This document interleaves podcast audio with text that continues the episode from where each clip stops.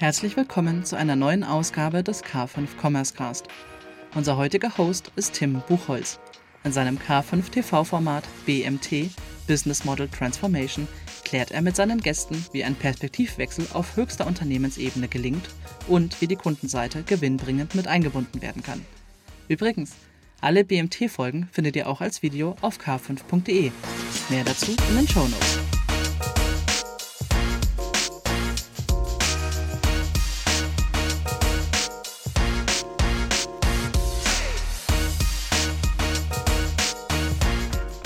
Zu Beginn ein kurzer Hinweis in eigener Sache. Der Ticketshop für die 11. K5 Future Retail Conference ist seit dem 23.01. wieder geöffnet. Am 20. und 21. Juni 2023 in Berlin warten zwei Mainstages, drei Expo-Stages, jede Menge Networking-Formate und spannende Aussteller auf dich. Hol dir jetzt das Early Bird Ticket und spare als Händler bis zu 350 und als Dienstleister bis zu 450 Euro. Weitere Infos findest du unter k5.de slash events slash k5-konferenz. Wir freuen uns auf dich. Hallo und herzlich willkommen zu einer neuen Folge BMT Business Model Transformation hier im K5 TV und im Commerce Cast Podcast. Wie immer gehe ich der Frage nach, was brauchen Unternehmen, um sich nicht nur stetig zu wandeln, sondern überhaupt diesen Wandel zu schaffen? Und was braucht es in der Geschäftsführung, um da auch tatsächlich eine Veränderung im Unternehmen treiben zu können? Familienunternehmen sagt man ja nach, dass sie sich nicht so wirklich gut wandeln können, sondern da auch mit vielen Emotionen manchmal auf der strategischen Bremse gestanden wird. Deswegen freue ich mich, dass ich heute einen Gast habe, dessen Familienunternehmen schon in der ja, ich glaube, dritten Generation geführt wird und diesen Wandel immer wieder geschafft hat. Also, dass das, was das Unternehmen heute tut, wenig mit dem Ursprung zu tun hat. Jan Kittelberger, Geschäftsführer von Kittelberger Media Solutions, ist heute mein Gast und ich freue mich wirklich auf dieses Gespräch mal zu erfahren, wie kriegt man es hin, über Generationen in einer Familie gemeinsam in einem Unternehmen Wandel zu kreieren. Herzlich willkommen, Jan. Guten Morgen, Tim. Danke für die Einladung. Jan, ich habe vor ein paar Wochen mal so einen LinkedIn-Post gemacht, wo ich gefragt habe, wo sind denn die Unternehmen, die es geschafft haben, sich stetig zu wandeln? Weil Wandel sieht man ja von außen nicht. Man sieht immer nur, ist ein Unternehmen erfolgreich oder weniger erfolgreich. Und da wurde mir von Martin, lieben Dank an dieser Stelle, ein Intro zu dir ähm, gemacht. Und ich muss ganz ehrlich sagen, äh, Kittelberger Media Solutions hatte ich vorher noch nie gehört und konnte mir darunter auch gar nichts vorstellen. Magst du den Zuschauerinnen und Zuschauern beziehungsweise den Zuhörerinnen und Zuhörern einmal kurz sagen, wer du bist und was euer Unternehmen eigentlich so macht? Sehr gerne. Ja, ich bin der Jan, ich bin 40 Jahre alt, habe eine wunderbare Frau und drei Kinder und eine Katze. Äh, in unserem Familienunternehmen bin ich ziemlich direkt nach unserem, ähm, nach meinem Studium gestartet. Da war ich 23. Und unser Unternehmen sitzt in Reutlingen, ist etwa 30 Kilometer von Stuttgart.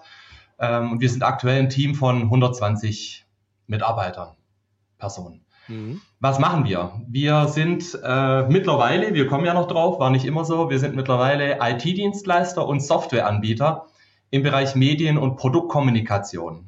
Das heißt, wir haben zum einen ein Softwareprodukt für Product Information und Media Asset Management, also ein Tool, mit dem man Produktdaten, Beziehungen, Medien und so weiter verwalten kann und aber auch die Ausgabe. Und wir bieten verschiedene Dienstleistungen an, um Informationen auszugeben. Also Schnittstellen, Datenbanken, Websites, Apps, Printautomatisierung, Datenpflege. Und wir haben noch ein eigenes Rechenzentrum. Und seit ein paar Jahren sind wir mit dem ganzen Unternehmen auch äh, ISO-zertifiziert, ISO 27001. Das ist ein Standard im Bereich der Informationssicherheit, um eben diese ganzen Leistungen nochmal auf ein äh, professionelles, dokumentiert professionelles Level zu bringen. Äh, ich merke schon, ähm, bei dir spricht der absolute Profi. Jetzt bin ich so ein Strategietyp und eigentlich total Laie von dem, was du da tust. Kannst du äh, das irgendwie für mich mal übersetzen? Was macht ihr da so praktisch? Also was für Kunden habt ihr oder äh, was macht ihr für diese Kunden?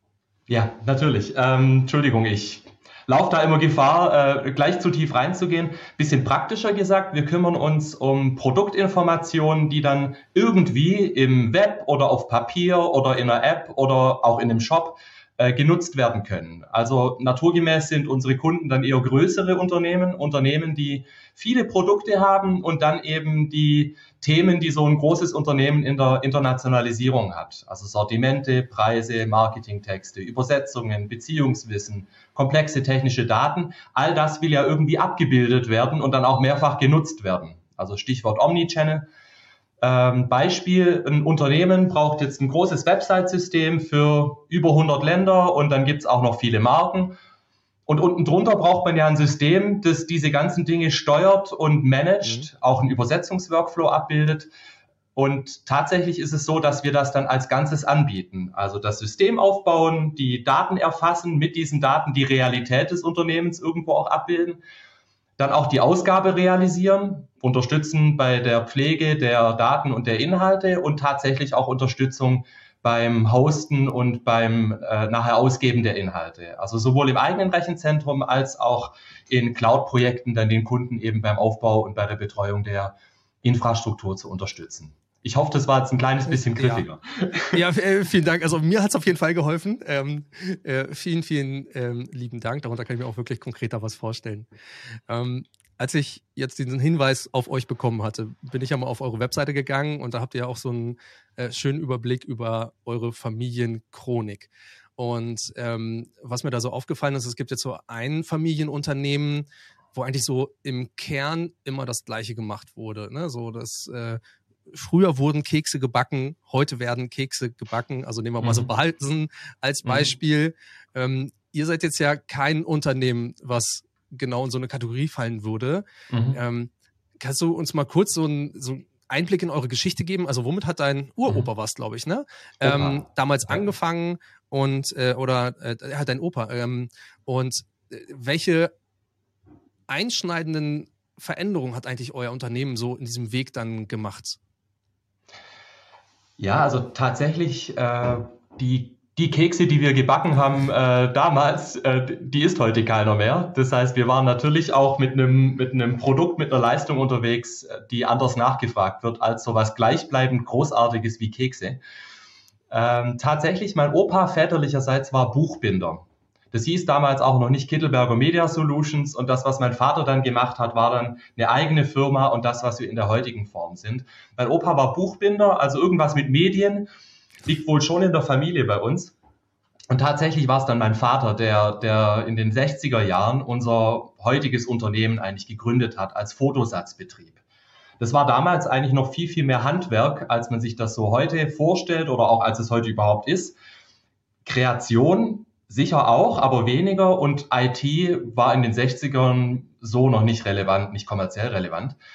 Das heißt, Schrift und Layout wurden auf Filme ausbelichtet, die sind dann verarbeitet und geschnitten worden und, und wurden zu Seiten montiert und je nach Verfahren wurden daraus dann eben ähm, Druckerzeugnisse. Es war Druckvorstufe, was wir da gemacht haben. Und das haben wir für verschiedene Verlage und Versandhäuser gemacht im Lauf der Jahrzehnte eigentlich schon. Mhm. In den 80er Jahren äh, kam dann die große Veränderung, da waren dann die großen technologischen Wechsel da im Bereich Druckvorstufe. Es war schon davor so, dass technologisch viele Änderungen da waren, die auch teuer waren und die man sich genau anschauen musste, auf welches Pferd man da setzt. Da sind Technologien neu aufgetaucht und wieder verschwunden. Also es war eigentlich ein ständiges, äh, es ändert sich und man war im Wettbewerb und war gleichzeitig auch schon äh, recht investitionsintensiv unterwegs in der Zeit. Wir haben dann Fotosatz mit immer leistungsfähigeren Rechnern in den 80ern dann Desktop-Publishing gemacht, als dann die, die äh, Macs rauskamen und die Geräte, mit denen das dann auf einmal äh, Menschen machen konnten ohne Maschinenpark. Und wir waren zu der Zeit immer wieder so um die 50 Personen und haben Kataloge gemacht und haben dann eigentlich immer wieder versucht, dort schon irgendwie zu automatisieren. Also wir haben Daten aus Rechnersystemen übernommen, haben versucht, Preisupdates direkt vorm Druck nochmal äh, rauszuspielen und haben eigentlich schon damals versucht, äh, Produktkommunikation als was zu begreifen, was irgendwie nur über den Katalog rausgeht. Also die Ausgabe war das eine, aber die Daten drunter, das, was drunter und dahinter passiert, das war uns eigentlich klar, dass es immer darum geht und dass die Ausgabe, die muss man perfektionieren, die muss man automatisieren, aber die kann nie der Selbstzweck sein. Das war relativ früh klar.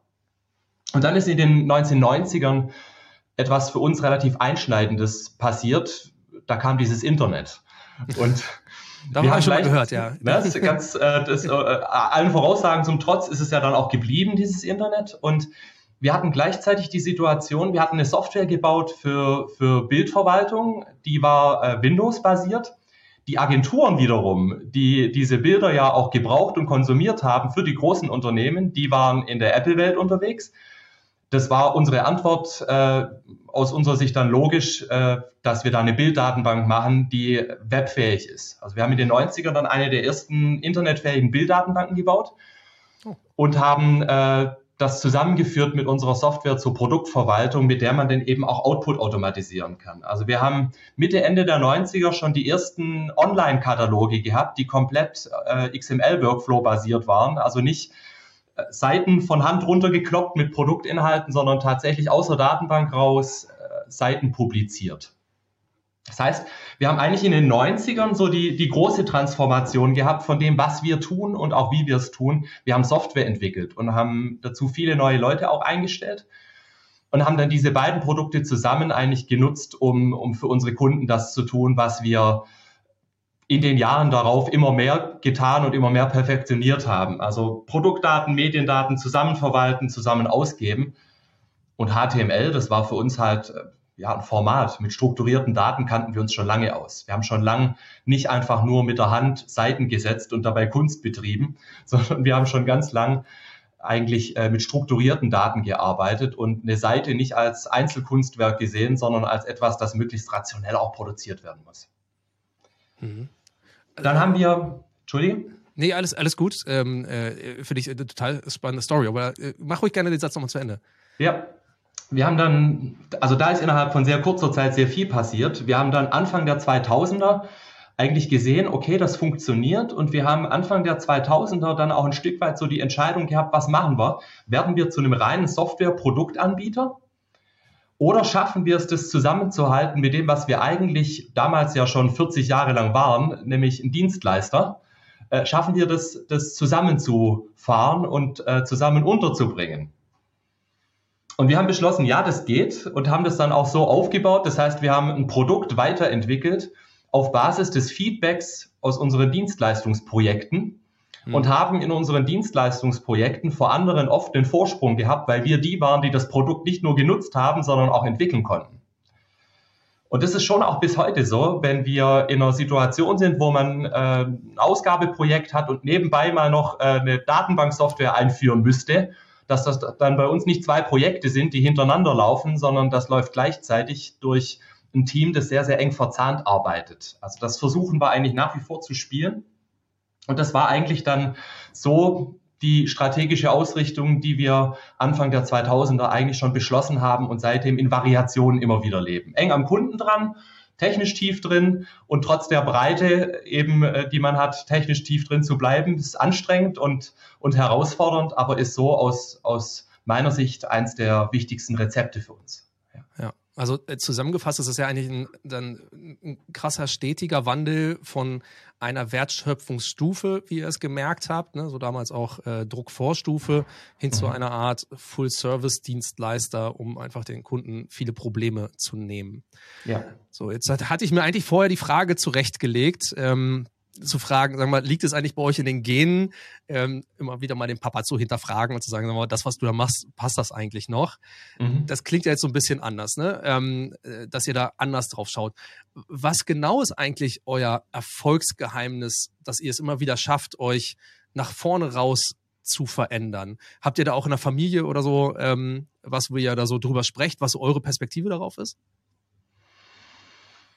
Bei uns werden ganz viele Sachen, es ist nicht so, dass wir keine Kultur haben, um über sowas zu sprechen. Äh, das ist nicht so. Also auch mein Vater und ich sind äh, sehr eng und sehr gut miteinander in diesen Dingen. Aber vor dem drüber reden steht dann schon oft das Machen, so das, das Konkrete. Und es ist, glaube ich, nicht so, oder man darf sich nicht so vorstellen, dass da auf einmal alles in Frage gestellt und umgeworfen wird, sondern es ist so, man ist nah dran an den Themen. Es ist tatsächlich auch bis heute so, dass unser anderer Geschäftsführer, der Jürgen Frücht und ich beide auch in Kundenprojekten drin sind. Und das ist nicht irgendwie lästig, weil wir keine Projektleiter hätten, die das machen könnten, sondern das ist unsere DNA und so ticken wir, weil wir aus diesem nah dran sein das Unternehmen entwickeln und aus den Bedürfnissen, wenn man Dienstleister ist, darf man ja nicht an den Bedürfnissen seiner Kunden vorbeileben. Ja. Aus diesen Bedürfnissen heraus und dem, was man technisch weiß und wovon man begeistert ist, man muss ja Technik begeistert sein, um sowas zu machen, ergeben sich eigentlich von selbst Optionen und Entscheidungsmöglichkeiten. Und diese Entscheidungen, die muss man ja dann treffen, an denen kann man ja nicht vorbeigehen. Wichtig ist dann auch, vor allem wenn es so breit wird wie, wie bei dem, was wir tun, dass man eben Leute hat, die auf diese ganzen Themen äh, richtig Bock haben und diese Vision irgendwie auch entwickeln können. Man kann ja nicht jede gute Idee selbst haben, darf man auch nicht. Mhm. Und letztendlich waren es auch bei uns ganz, ganz, ganz viele Einzelentscheidungen und auch etliche Einzelpersonen, die letztendlich hier den, den Kurs mit geprägt haben.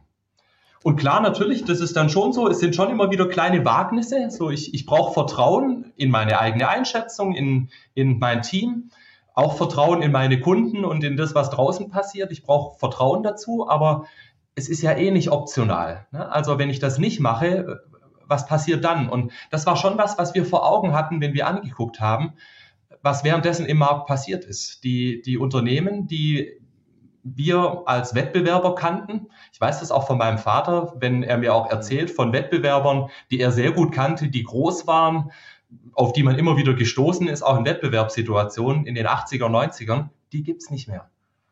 Diese Unternehmen sind verschwunden, äh, entweder oder sie machen so wie wir was anderes.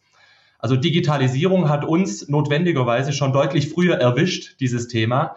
Ja. Und da war es eigentlich keine echte Option. Also es war weniger so, dass man gesagt hat, es läuft alles super und es wird für immer so bleiben. Aber weil wir jetzt das einfach in den Gen haben, werfen wir es um. Nein, äh, sondern es war eher so, dass wir gesagt haben, hey, wir haben eigentlich die ganze Zeit schon gemerkt, wir müssen und wir wollen. So.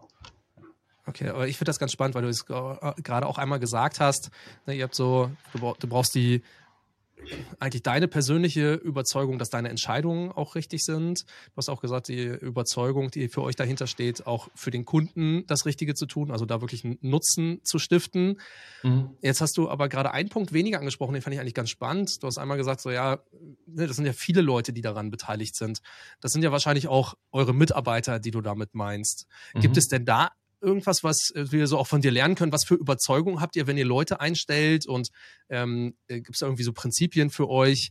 Und hinterher auch für mich die Frage, was ermöglicht ihr diesen Leuten? Ne? Also haben die irgendwie Zugang zu dir und sagen, guck mal hier, ähm, Jan, ne, in einem Projekt habe ich festgestellt, das und das wäre vielleicht eine ganz gute Opportunität. Habt ihr da eine offene Gesprächskultur oder mhm. ähm, wie sieht das bei euch aus? Jetzt muss man natürlich immer aufpassen, weil wenn der Chef denkt, es sei alles total offen, äh, dann kann das ja die eine Meinung sein, ne? als, als äh, dass die Meinung der Kollegen wäre. Prinzipiell haben wir eine, eine offene Kultur, ja, die haben wir und ich selbst bin auch ja langsam ins Unternehmen reingekommen über im Prinzip ein, ein Traineeship und habe äh, Abteilungen durchlaufen, in denen ich jetzt nicht irgendwie äh, da was zu sagen hatte. Ich habe hab mitgemacht und habe dadurch zu vielen, auch vielen der Kollegen, die länger da sind, wir haben eine sehr hohe durchschnittliche Betriebszugehörigkeit, über acht Jahre äh, durchschnittliche Betriebszugehörigkeit und da gibt es etliche Leute, die 20, 30 Jahre im Unternehmen sind. Und da gibt es eine, ja, eine, eine große Nähe und da gibt es wenig Vorbehalt, äh, auch eine unbequeme Meinung zu äußern, weil die ausgehalten wird. Das ist, das ist nicht das Thema beim Einstellen und beim neue Leute suchen, das ist spannend. Ich habe gerade so drüber nachgedacht. Also diesen, diesen Spirit, so dass du dir immer wieder was Neues aneignen willst und dass du unruhig bist und dass du was ausprobieren willst, das ist schwer zu erzeugen. Ne? Und es ist ja auch nicht unsere Aufgabe, da jemanden zu erziehen, sondern man kann da maximal ja die Voraussetzungen für schaffen. Und dann so selber ein klares Bild haben, dass man die Person, wenn man ihr begegnet, dann auch erkennt, wenn man jemand Neues sucht was ermöglichen wir? Ich glaube, es hat ganz, ganz viel mit Freiheit und mit Vertrauen zu tun. Mhm. Und das ist eine Herausforderung, weil wir sind Dienstleister und wir arbeiten mit Timelines und wir arbeiten mit Kosten. Also an ganz vielen Stellen können wir ja nicht sagen, naja, also Festpreis und, und äh, fester Termin, aber wir gucken mal, wie es wird. Also das geht nicht. Auf der anderen Seite ist äh, Vertrauen ja da eigentlich der, der grundlegende Raum erstmal, in dem dann solche Dinge passieren können. Und letztendlich ist es schon so, dass man, dass man zwar Prozesse und Strukturen braucht, wenn man damit umgeht, dass man vielleicht auch wächst. So für uns der große Schritt, relativ typisch, war so, als wir so in der Größenordnung über 90 dann waren, dann haben wir anfangen müssen, Prozesse und Strukturen aufzubauen.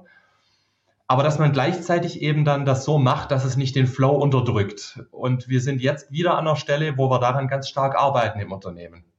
Das heißt, wir wollen jetzt gerade die einzelnen Teams stärker autark machen. Wir wollen aber trotzdem dafür sorgen, dass es eine gemeinsame Basis gibt, von der alle profitieren. Es ist gar nicht so unkompliziert, weil wir ja mehr Teilhabe haben wollen und das bedeutet auch mehr Abstimmung und es kostet Zeit. Aber ich bin sehr, sehr überzeugt, dass das sich lohnt und dass das der richtige Weg ist.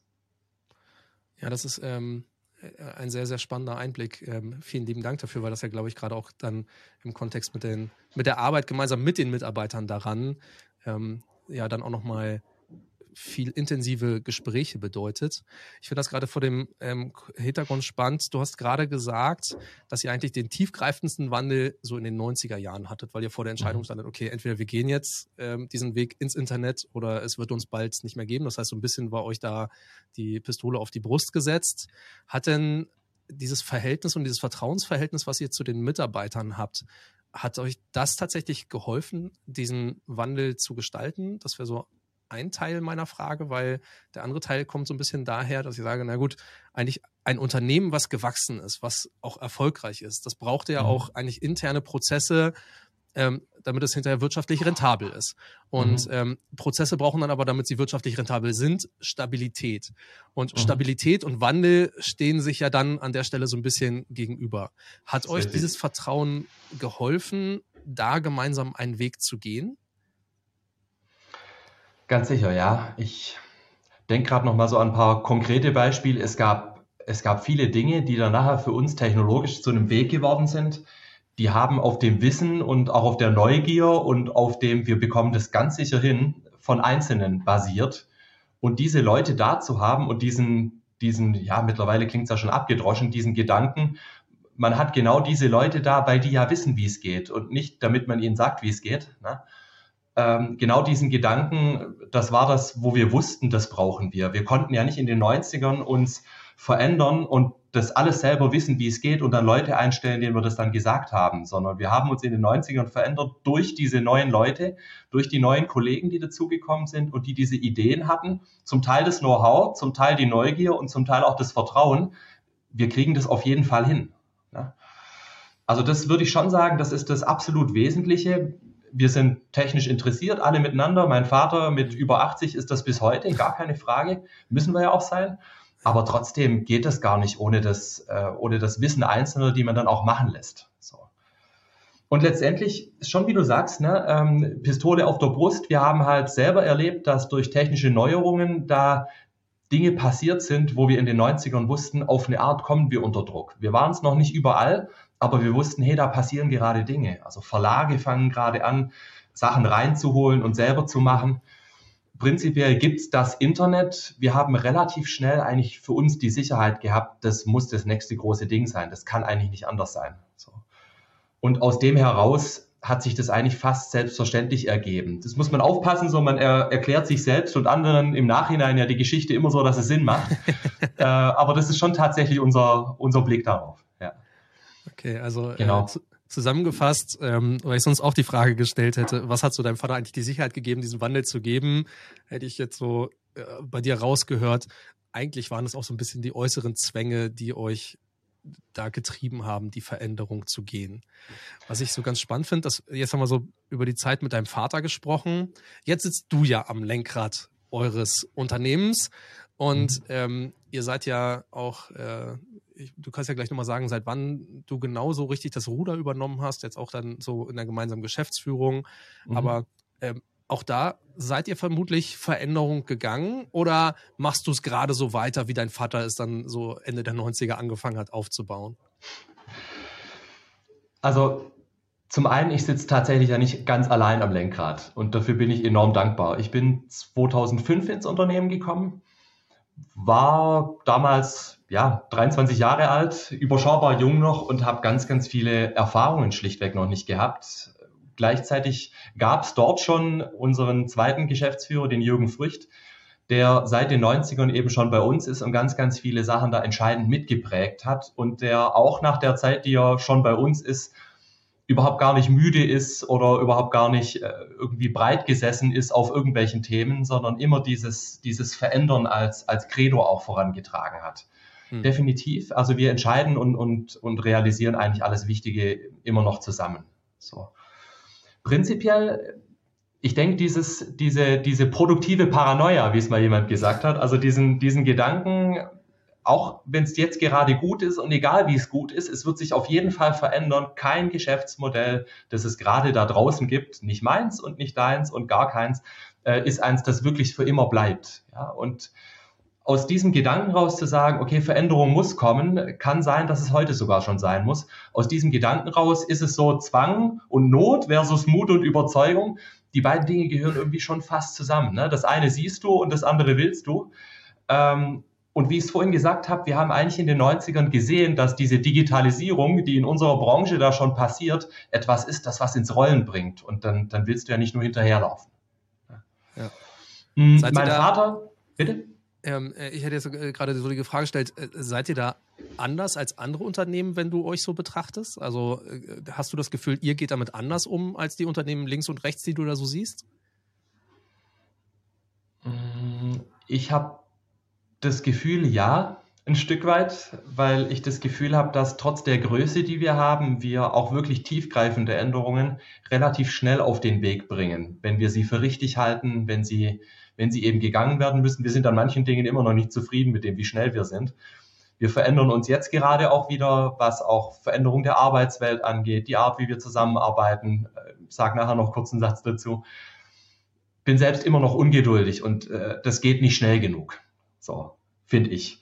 Ja. Ich habe aber das Gefühl, auch wenn wir in Projekten sind und da mit anderen Unternehmen zusammenarbeiten und auch sehen einfach, wie schnell wir das machen, was wir machen, dass wir in der Regel äh, da schon mit einem, mit einem guten Tempo unterwegs sind. Ja. Prinzipiell ist es schon so, dass mein Vater, du hast vorhin kurz so angesprochen, mache ich das jetzt einfach so weiter, mein Vater war, denke ich, risikobereiter, so was das, was das Mindset angeht. Mhm. Äh, und diese, diese chronische Unruhe, die hat er immer gehabt und die hat er selbst jetzt noch im, im Gespräch. Das merkt man. Er hat dann immer gesagt, wenn er so von sich von früher erzählt hat, er sei immer grundlos optimistisch gewesen. Ich glaube, das ja. muss man sein, ne? wenn es länger dauert und wenn du halt einfach beißen musst, so dieses Glaub an dich äh, und dieses das wird auf jeden Fall gut, weil ich bin mir so sicher, dass das der richtige Weg ist, dass ich ihn jetzt gerade gehe. Das hat er mir ganz, ganz stark vorgelebt. Und letztendlich, mein Vater hat in den 1950ern außer einer Realschulbildung und der Ausbildung zum Schriftsetzer eigentlich keine klassische Bildung konsumiert, sondern er hat das alles autodidaktisch gelernt und daraus das Selbstverständnis gehabt, natürlich kann, mir das selbst, kann ich mir das selbst aneignen und das muss ich auch. Und das prägt schon, wenn man das so ein Stück weit, ein Stück weit vorgelebt kriegt. Ja. Das heißt, über, ich, also ich will das jetzt nicht als Glaubenssätze bezeichnen unbedingt, aber äh, weil wahrscheinlich das noch nicht so tiefgreifend ist, aber über dieses, ähm, dieses Mantra, ne, dieses äh, mhm. äh, grundlos optimistisch zu sein, die Sachen anzupacken und das mal wieder zu gehen, habt mhm. ihr euch also so eine Art Intuition der, der Wandelbarkeit oder Veränderung angeeignet? Ja, das denke ich. Ähm, weil das spielt auch so ein bisschen zusammen mit dem zweiten Teil deiner Frage von, von vorhin, dieses Thema äh, Stabilität, die du brauchst und Veränderung, die sein muss. Und diese beiden Dinge, die, die widersprechen sich. Ich krieg gerade auch viel mit, ob hier auf LinkedIn oder sonst irgendwo, dass so dieses Thema Sicherheit natürlich für ganz viele ganz wichtig ist, auch für viele Einzelne. Das verstehe ich total. Und ich finde es aber ein Problem, wenn Unternehmen mit Unsicherheit so umgehen, ähm, dass nur das, was bisher funktioniert hat, dann weitergelebt wird. Ich kann mir einfach nicht vorstellen, dass man durch unsichere Zeiten kommt, sich dabei noch positiv verändert, nachhaltig und dabei null Risiko eingeht und dabei null von dem weggeht, was man irgendwie bisher getan hat. Also diese Bereitschaft, dass ich meine Gewissheiten hinterfrage, das ist eigentlich die, die Voraussetzung. Und ich habe eigentlich keine Ausrede, dass ich mich nicht verändern kann. So, das, das gilt für mich als Mensch und, und das gilt für mich als, als meine Arbeit. Und letztendlich Sicherheit ist, ist für viele ein ganz hoher Wert und Unternehmen tun sicher auch gut dran, den Individuen, den, den Personen, die dort arbeiten, diese Sicherheit auch zu bieten. Aber Sicherheit haben kommt immer von Unsicherheit wagen. Also diese, diese beiden Dinge, die gehören eigentlich zusammen, wenn man es wenn man's langfristig haben möchte. Ja. ja. Ja, das ist auch ein ähm, äh, sehr, sehr schöner Satz. Das heißt, ihr habt eigentlich eine ähm, tatsächlich auch gelebte und gelernte Wandlungsfähigkeit bei euch. Nichtsdestotrotz wäre für mich dann auch die Frage, wie schaust du so vielleicht auf Bücher, Modelle, Theorien, um für dich einfach auch da up-to-date zu bleiben? Gibt es da irgendwas, was dich inspiriert hat, was dich begleitet hat? Irgendwas, mhm. wo du uns sagen könntest, hier, guck doch mal einfach darauf, einfach nur als Inspiration, soll jetzt kein äh, Werbeblock werden, sondern einfach nur, mhm. manchmal gibt es ja so ein Modell, ne, was ähm, einem da geholfen hat. Gibt es da was für dich? Also im klassischen Sinn habe ich eine recht kurze Bildungslaufbahn hinter mir. Ich bin mit 23 Jahren direkt nach dem Studium. Ich habe Medien- und Kommunikationswirtschaft studiert, direkt nach dem Studium ins Unternehmen eingetreten, mehr oder weniger direkt, habe noch zwischendurch wo ein Praktikum gemacht. Es war vermutlich am ehesten dieses äh, Mach es, das mich da geprägt hat. Und mein Vater hat immer so dieses, vielleicht auch für sich selbst, diesen Satz gehabt, du bist das, was du machst und nicht das, was du jetzt studiert hast. Hm. Und das waren sicherlich auch ganz, ganz viele Einzelpersonen im Unternehmen, die dann irgendwie meine Lehrer gewesen sind, Personen, die schon lange da sind, die irgendwie die DNA mit ausmachen. So der, der Jürgen Frücht, den hatte ich genannt, Jürgen Schwitzer, der René Gerisch, so langjährige Wegbegleiter, die schon einfach ewig da sind und die ja ganz, ganz viel einfach mit auch wirklich gemacht haben, noch bevor jeder wusste, ob das jetzt funktioniert. Und die waren dann auch schon eine Weile da und kannten mich eigentlich als, als kleinen Jungen, der durchs Unternehmen gerannt ist. Das baut dann irgendwie auch irgendwelche Distanzen, die man vielleicht haben könnte, auch ab. Ja. Ich habe mich trotzdem immer fürs geschriebene Wort auch interessiert. Und Managementliteratur finde ich spannend, aber man darf nicht vergessen, dass es halt doch auch Theorie ist. Also zu glauben, dass man da was lesen und dann eins zu eins übernehmen kann, das wirkt ja aufgesetzt, das muss ja zu mir passen. Ne? Ja ich habe trotzdem querbeet aus Wirtschaftsbüchern, Managementliteratur, White Papers äh, für mich verschlungen und konsumiert und dann auch destilliert, was ich, was ich für das Richtige gehalten habe. Aus dem Studium gab es so aus dieser St. Gallner Management-Schule diesen, diesen Gedankengang, Unternehmen haben eine quasi öffentliche Verantwortung für ihr ganzes Umfeld. Und das fand ich einen total geilen Satz. So dieses Thema, du bist als Unternehmen nicht nur verantwortlich dafür, dass du irgendwie Gewinn machst und dass da Geld rauskommt, sondern um dich rum gibt es ein Umfeld, für das du irgendwie anfängst mit Verantwortung äh, zu tragen in dem Moment, wo du dich als Unternehmen betätigst. Das könnte man sicher sagen, ist ein, ist ein Satz, der mir, der mir stark hängen geblieben ist aus diesem ganzen Umfeld. Ja, ah, das äh, ja. klingt auf jeden Fall spannend, weil wir so ähm, ein bisschen gerade auch ans Ende unserer möglichen Zeit kommen. Ähm, hätte ich jetzt so abschließend nochmal eine Frage für dich, um so ein, einfach jetzt so äh, in aller Kürze für alle, die zuhören, was wäre jetzt für dich auf den Punkt gebracht eine Voraussetzung, die eine gute Unternehmensführung braucht, um Wandelbarkeit im Unternehmen sicherzustellen oder jetzt auch Wandel anzustoßen, wenn man vielleicht gemerkt hat, okay, jetzt haben wir eine Periode gehabt, wo wir mal eine Zeit lang eher uns an einem äh, äh, Output äh, festgehalten haben. Und äh, was braucht es da, um diese tiefgreifenden Veränderungen aus deiner Perspektive zu ermöglichen? Also wenn ich jetzt hier antworte, dann äh, will ich damit nicht sagen, das ist alles das, was wir richtig machen oder die ich richtig mache, gar überhaupt nicht, sondern hm. neben Dingen, die uns bestimmt gut gelingen, sind da auch Dinge dabei, in denen wir noch besser werden müssen. Und so demütig muss man auch sein. Wir haben natürlich auch in den vergangenen Jahrzehnten auch gelegentlich mal Glück gehabt und waren mit unserer Intuition richtig und waren zur richtigen Zeit am richtigen Ort.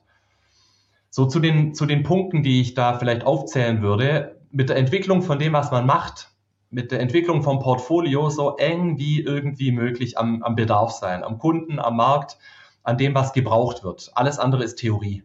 Und damit meine ich dann jetzt gar nicht einfach nur Agile entwickeln und Prototyping und sonst was, sondern das ist ja bloß der Auswuchs von einer Einstellung, die sagt, ich muss mit dem, was ich mache, dahin, wo die Leute sind, die es brauchen. Und dann baue ich das vielleicht nicht so, wie ich es selber gedacht habe, sondern ich baue es wirklich ganz genauso, wie ich es brauche. Und prinzipiell, das ist dann so der zweite Punkt, wir leben bei uns Führung immer mit dem Anspruch, dass Führung auch Fachwissen umfasst. Also für mich als Führungskraft ist das Ganze dann tragfähig, wenn ich irgendwie de, diesen Punkt habe. Die Leute, mit denen ich arbeite, die wissen es und ich kann das erkennen. Und auf die Leute kommt es an. Die besten Ideen, auch die, die am, am schnellsten einschlagen, sind die, die aus den eigenen Reihen kommen und nicht die, die von oben irgendwie kommen. Ne? Also Veränderung von innen und nicht von oben. Das ist so sicherlich ein Thema wo man irgendwie sich von Hierarchie und Größe lösen muss, um, um da kurze Wege zu erzeugen für dieses, wir, wir verändern uns die ganze Zeit. Gar nicht groß, disruptiv, sondern die ganze Zeit kontinuierlich. Ja? Und das ist, glaube ich, so eine, so eine wichtige Voraussetzung. Letztendlich ja, Wagnis. Wagnis heißt Risiko und dazu braucht man Bewegungsfreiheit und das gilt auf mehreren Ebenen. Finanziell.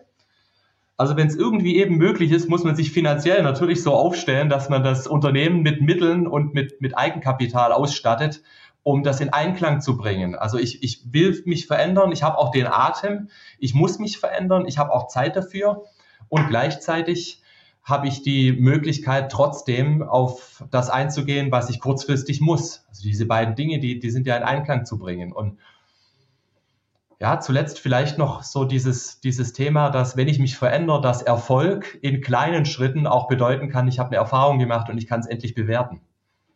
Also äh, Erfolg nicht nur bewerten, als es hat funktioniert, sondern ich habe diesen Ansatz getestet und es kann sein, er ist nichts für mich, ich muss weitersuchen. So dieses, dieses Iterative ist, ist, denke ich, nochmal ein ganz wichtiger Punkt. Jetzt war ich nicht besonders kurz, ne? Ja, ja aber das ist, es ist sehr spannend, dir dabei zuzuhören, weil da äh, so viele Aspekte dabei sind. Und ähm, ich könnte jetzt so wahrscheinlich in der Reflexion vieles, vieles aufzählen, was mir gerade bei dir so hängen geblieben ist. Ich habe aber auch gemerkt, einfach dieses Mindset, das du sagst, oder dieser, äh, das, was du mal gehört hast, auch dieses produktive Paranoia, ne, dieses äh, wer sich da nicht wandelt, ähm, den wird es irgendwann nicht mehr geben. Und gleichzeitig, und das fand ich auch sehr sympathisch, dass du das gesagt hast, was dich da so bewegt, dass eine Organisation oder ein Unternehmen auch immer für das gesamte Umfeld verantwortlich ist. Und aus dieser Verantwortung heraus ergibt sich dann ja vermutlich auch der Anspruch oder ähm, ja, das sich verändern müssen, um dieser Verantwortung auch jederzeit gerecht zu werden. Jan, ja. Ich fand das ein super spannendes Gespräch mit dir. Würde am liebsten noch viel, viel weiter reden und vieles, vieles Neues äh, ähm, da noch erfahren wollen. Wir sind am Ende unserer Zeit angekommen. Ich bedanke mich wirklich sehr, sehr herzlich für das Gespräch und für die Einblicke und ähm, für die Erfahrungen, die du mit uns geteilt hast.